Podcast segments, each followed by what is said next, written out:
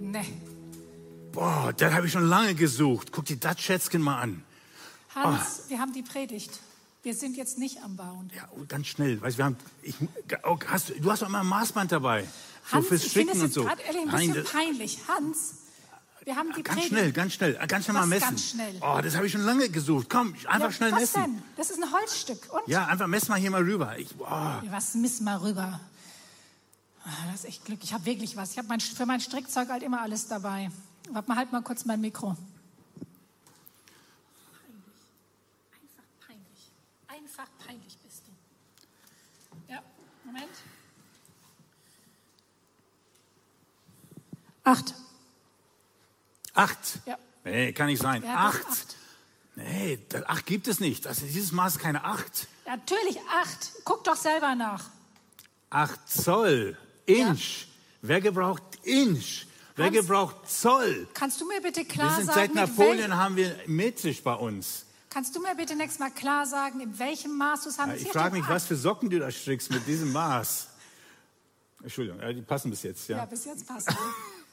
Also, boah, aber super. Weißt du, was ich damit machen werde? Ich werde es bei mir uns im Zimmer hängen, damit jeder weiß oder dass ich mich daran erinnere, dass ich manchmal ein Brett vom Kopf habe. Stimmt. Ja, oder du. Ich weiß jetzt auch nicht, aber das werde ich machen. Herzlich willkommen heute auch von unserer Seite zum Gottesdienst. Ähm, ja, heute soll es um das Thema Maß nehmen. Und wie messe ich und wo bin ich in Gefahr, mein Maß anzulegen, was vielleicht richtig ist, aber vielleicht ist auch das Maß des anderen richtig. Und ähm, ja, ich freue mich, unsere Gedanken und was wir so aufs Herz gelegt bekommen haben, mit euch zu teilen. Und um das ein bisschen zu verdeutlichen, möchten wir euch in eine Geschichte hineinnehmen, die die meisten von euch kennen. Es geht um einen Vater, der zwei Söhne hatte. Aber heute, also um für die Leute, die diese Geschichte vielleicht nicht so kennen, ähm, es gibt einen Sohn, der fragt nach dem Erbe. Der Vater gibt ihm das. Er verkauft alles, geht in ein fremden Land und haut alles auf den Kopf. So viel, dass er nachher nichts mehr hat. Kommt zurück und bittet seinen Vater um Vergebung und wird, ihm wird das Erbe nochmal gegeben. Das ist die, der eine Sohn. Wir wollen heute den anderen Sohn mal näher betrachten. Und äh, dazu möchte wird Ulrike jetzt äh, einen Teil des Bibeltextes lesen. Ich lese aus Lukas 15 die Verse 25 bis 28 aus der Hoffnung für alle. Inzwischen war der ältere Sohn nach Hause gekommen. Er hatte auf dem Feld gearbeitet und hörte schon von weitem die Tanzmusik. Er rief einen Knecht herbei und fragte ihn erstaunt, was wird denn hier gefeiert? Dein Bruder ist wieder da, antwortete er ihm. Und dein Vater freut sich sehr, dass er wohlbehalten, dass er ihn wohlbehalten wieder hat. Deshalb hat er das Mastkalb schlachten lassen und feiert jetzt ein großes Fest. Der ältere Bruder wurde wütend und wollte nicht ins Haus gehen. Boah, das kann ich verstehen. Also den kann ich total, das kann ich total nachvollziehen. Das muss man sich mal vorstellen. Dein Bruder fragt nach dem Erbe, bekommt das, haut ab, haut alles auf den Kopf. Das Dorf lacht sich aus. Die Ehre unserer Familie ist dahin. Man läuft die Straße runter, die Leute gucken hämisch. Ähm, die Tradition, die ist mit Füßen getreten worden. Ich kann das total nachvollziehen, dass dieser Sohn genauso reagiert. Ja, so wie du das sagst schon, aber trotzdem hatte er ja seinen einzigen Bruder verloren. Da muss doch ein bisschen, wenigstens ein bisschen Empathie gewesen sein. Bisschen so das Gefühl, der war ja eigentlich tot. Ich meine, es gab kein Handy, es gab kein, ähm, kein Telefon oder irgendwas, wo die hätten Kontakt haben können. Es muss schon irgendwie was angekommen sein, dass sein Leben jetzt nicht super rühmlich war, wie er da gelebt hat. Aber trotzdem, ähm, er war ja, Aber, der konnte ihm ja nicht ja, mal aber ich- begegnen. Der muss ja irgendwas. Ähm, Aber nach seiner Vorstellung, nach seinen Werten, musst du vorstellen, Generationen davor haben dafür gearbeitet, was der Junge auf den Kopf gehauen hat. Die Tradition, die Werte, die hat er einfach zerschlagen. Ich, ich kann mir das vorstellen, dass das auch die Reaktion war. Das, das war sein Maßstab, das war sein Wert, das war seine Vorstellung, wie man das macht. Und nicht nur seins, sondern die Leute um ihn herum haben genau das auch gedacht.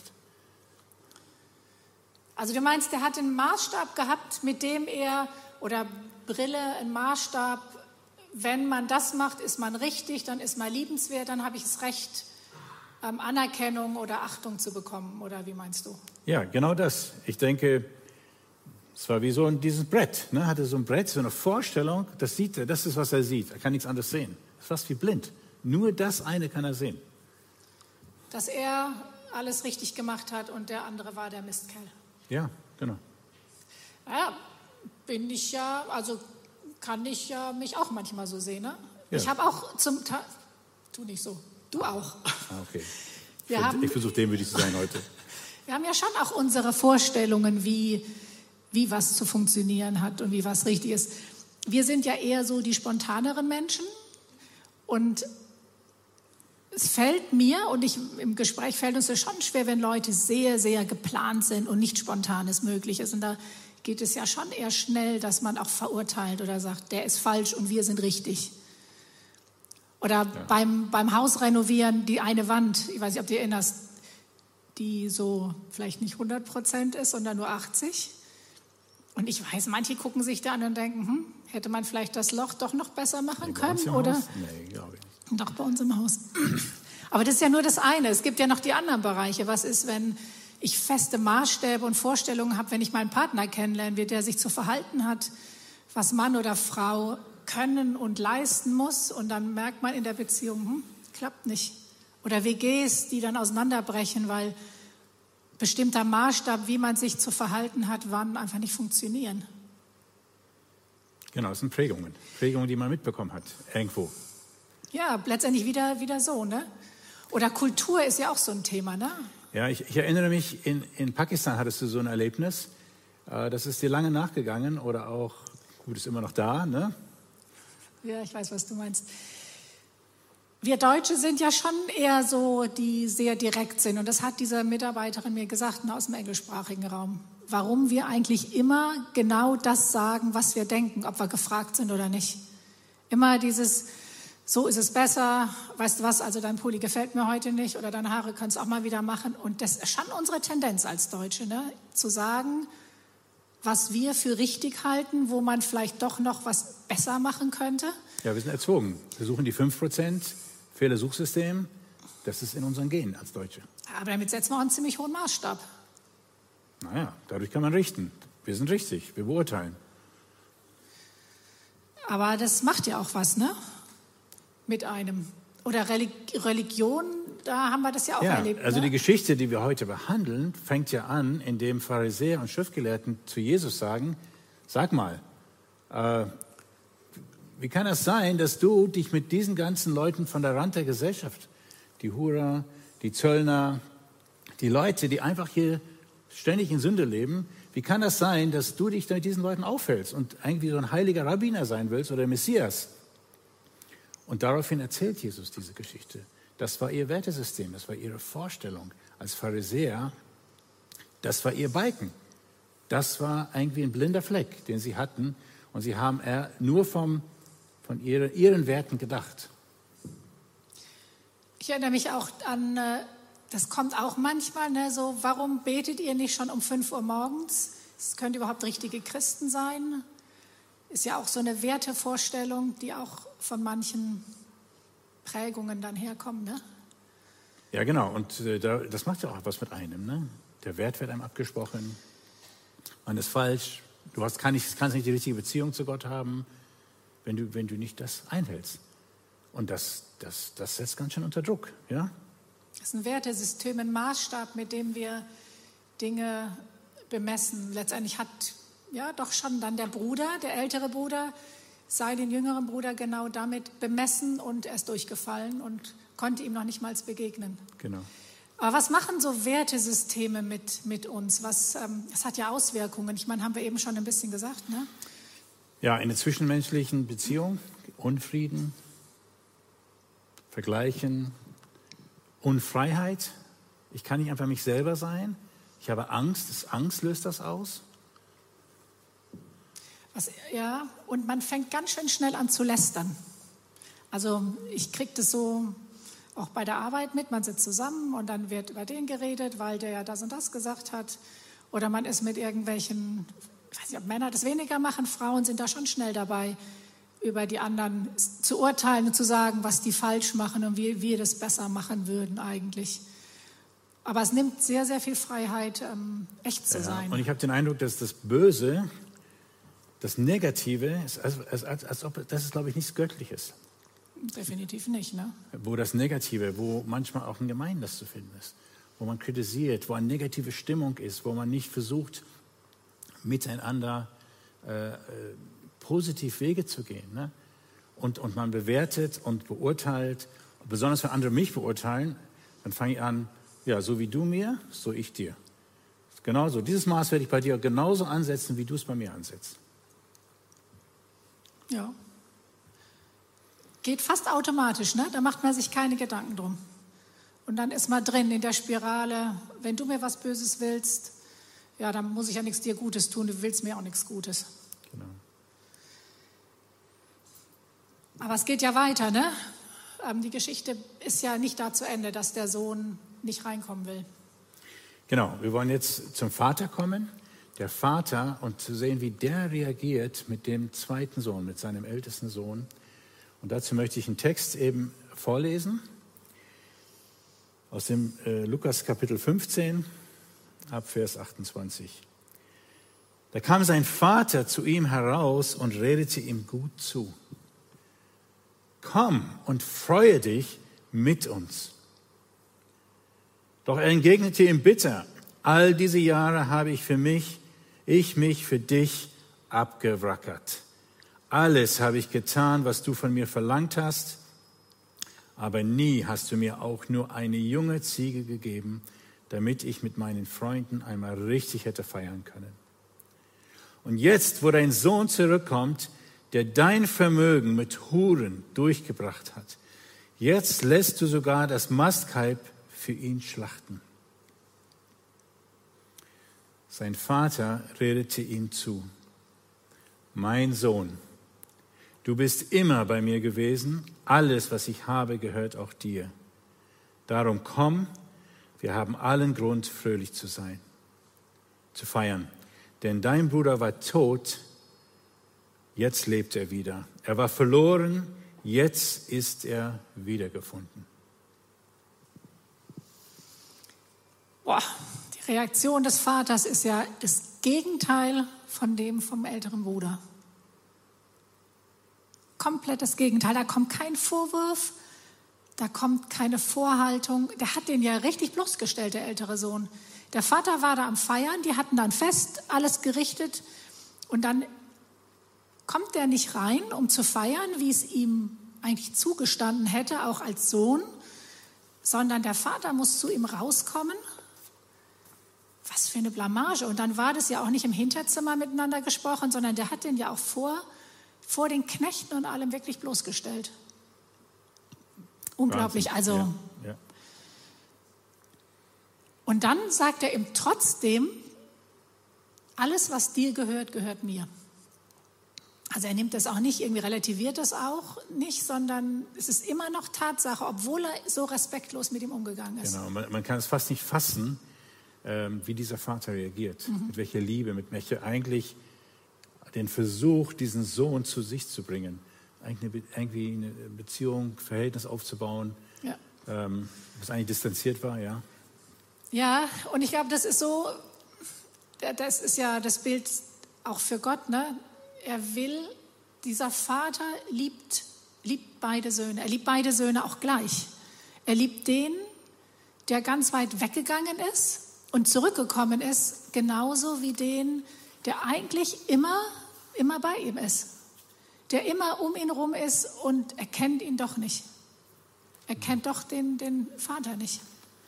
Diese Liebe, die alles dran setzt, ihm hinterhergeht, dem einen entgegengeht, dem anderen hinterhergeht, obwohl er nah bei ihm ist, um ihn irgendwie zu gewinnen, zur Umkehr zu gewinnen. Genau, aber man hat den Eindruck, der, der Sohn hat wie so ein Balken, wie so eine Sperre.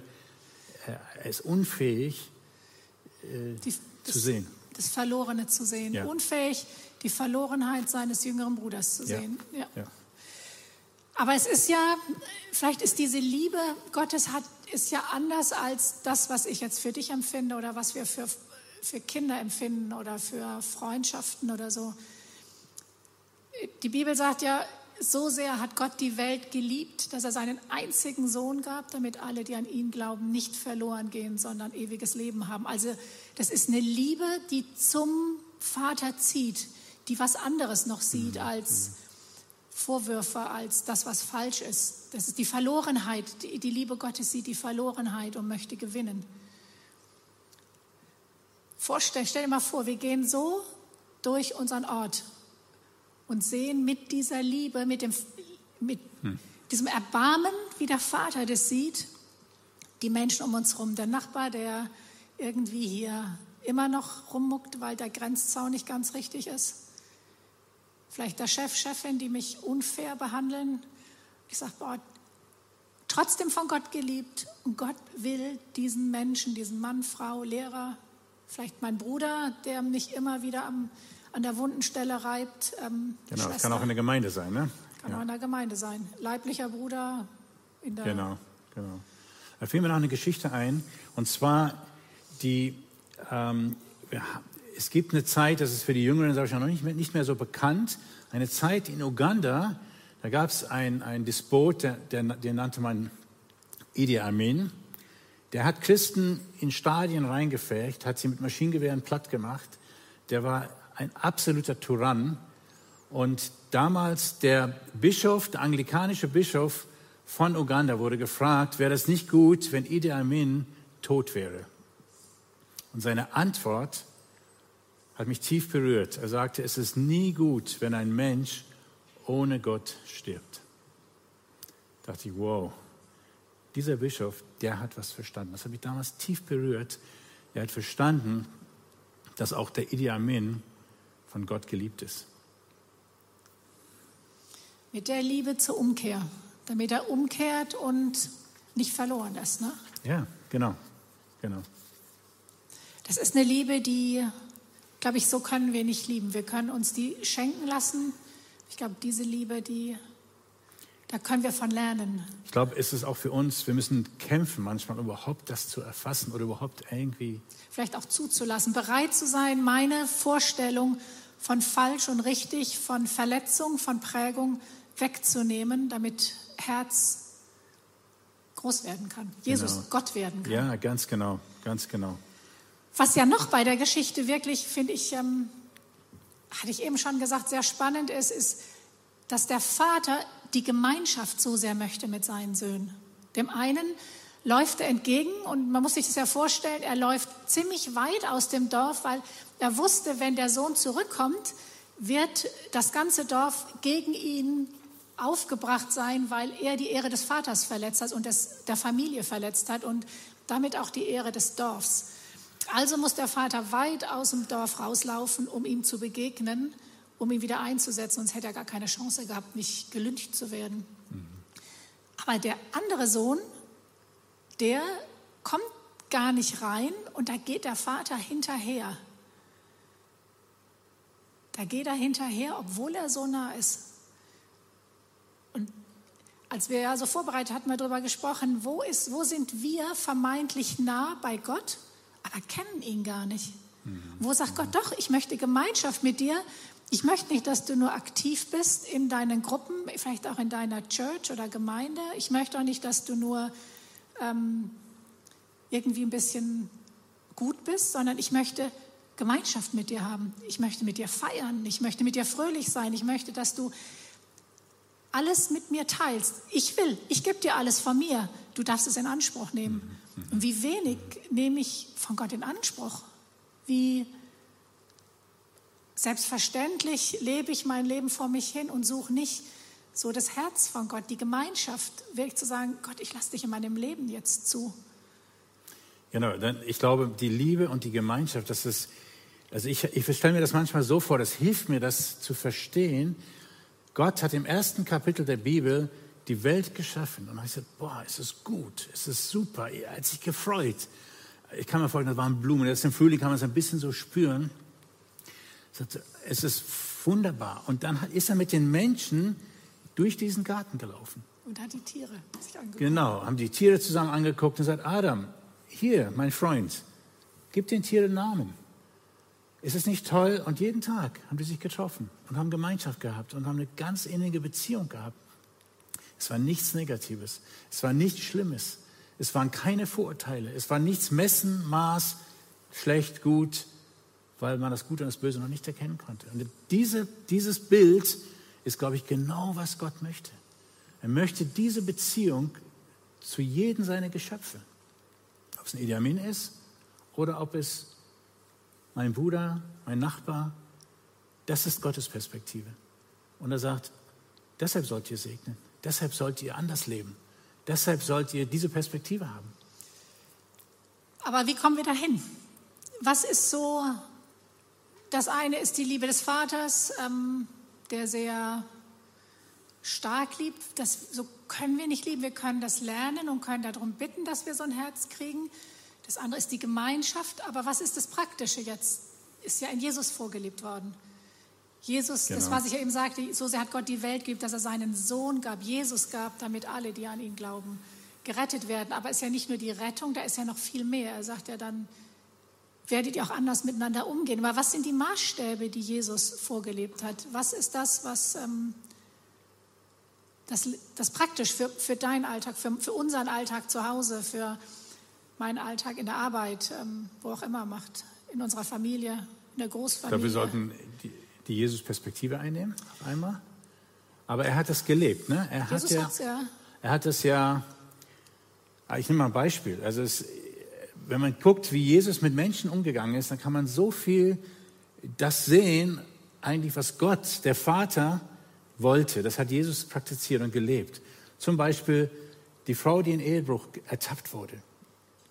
Ich habe mir versucht, das vorzustellen. Ich vermute, die Pharisäer und die Schriftler, die haben diese Frau an den, vielleicht an den Haaren gepackt, sie da vor der Mengen dahin geschleift. Vielleicht konnte sie nicht mal laufen, die haben sie einfach auf den Boden gezogen. Und vielleicht war sie noch halb nackt und haben gesagt, diese Frau, die wurde in Ehebruch ertappt. Nach dem Gesetz Mose muss sie gesteinigt werden. Und was macht Jesus? Er kniet sich nieder, schreibt in dem Sand. Und die standen dort und sagt, hey Jesus, komm, Sag was, sag was, komm.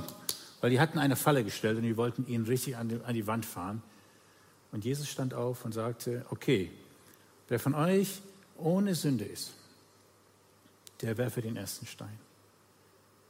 Und die sind dem ersten, die Ältesten zuerst sind sie gegangen und dann war niemand mehr da. Und dann guckt Jesus diese Frau an und sagt, ich verurteile dich auch nicht.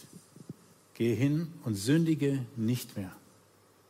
Boah, finde ich total berührend, dass, dass Gott, dass Jesus diese Perspektive hat. Mal ganz ehrlich, Hans, bei dem Beispiel, da stellen sich so ein bisschen meine Nackenhaare. Heißt das, wenn du oder wenn ich fremd gehe, ist das mit ein bisschen Jesus wieder okay? Wenn ein Mensch Gewalt angetan wird, wenn Mord geschieht, wenn Diebstahl, wenn äh, Vergewaltigung Nein. geschehen, dann kommt ein bisschen Jesus und es ist wieder gut. Von Gott aus gibt es ein richtig und es gibt ein falsch. Es gibt das Böse, es gibt das Zerstörerische und Gott wird das richten. Gott wird das richten. Aber seine Perspektive von dem Menschen ist anders, weil er sieht das Herz, er sieht, was ist mit dem Menschen los.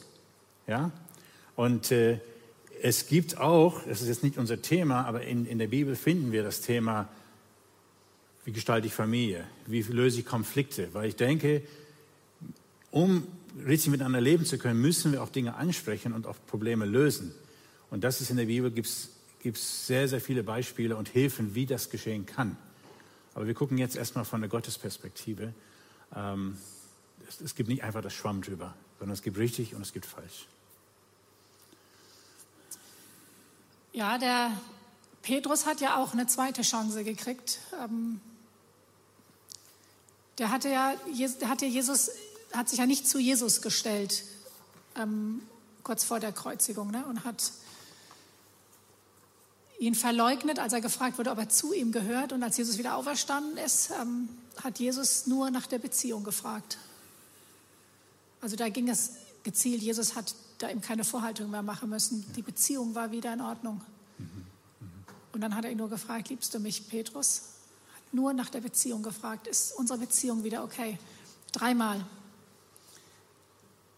Und dann hat Petrus immer geantwortet, Jesus, Herr, du weißt, dass ich dich lieb habe. Und dann kriegt er ja sogar noch mal eine ganz neue Verantwortung. Er darf die Gemeinde bauen, darf neu beginnen. Aber alles, was ähm,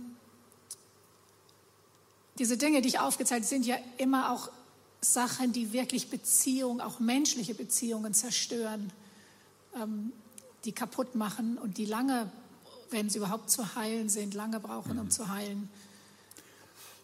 Einmal das und ich denke, nur indem wir auf Jesus schauen, Beziehung aufbauen und diesen Satz, so wie du, wie du, wie du mir, so ich auch dir, sondern wie Jesus mir, so ich auch dir, gibt, ist die Grundlage, dass wir überhaupt in irgendeiner Form das leben können. Und dann verändert sich was. Dann kommt das Positive da rein. Da kommt in, in Gemeinde, in Beziehungen äh, eine andere Liebe hinein, eine andere, eine andere Grundvoraussetzung. Vertrauen kann wachsen. Äh, wir können aufeinander zugehen und sagen, es tut mir leid, ich habe versagt. Äh, aber nicht der Balken, nicht das Gesetz, nicht ich verurteile dich. Warum? Das Maß ist ein anderes Maß, sondern das ist ein, ein Maß mit Liebe. Nicht meine Richtigkeiten, sondern die Perspektive der Vergebung, des Neuanfangs. Kannst du dir vorstellen, Hans, wenn wir so unterwegs wären?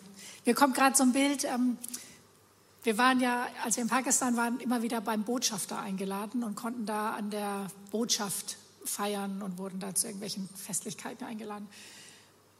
Und der Botschafter steht ja für der, den Repräsentant des Landes. Oder wenn man reingekommen ist, ich habe mal an einer Stelle gesagt, es war nach fünf Monaten, ich habe mich zum ersten Mal wieder deutsch gefühlt, weil diese Umgebung in der Botschaft so deutsch war, so alles, ne? Ähm, so wie man denkt. Und letztendlich war das so ein bisschen dieses Land in dem anderen vertreten.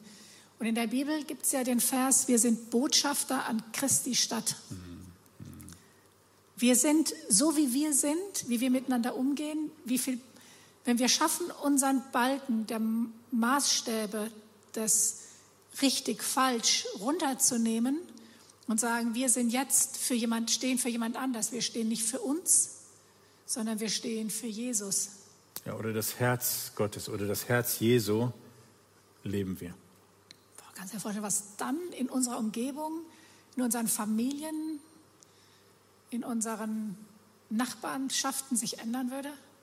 Stell dir mal vor, Gemeinde? die würden von Amerika nach Deutschland gucken und sagen, boah, was ist da passiert?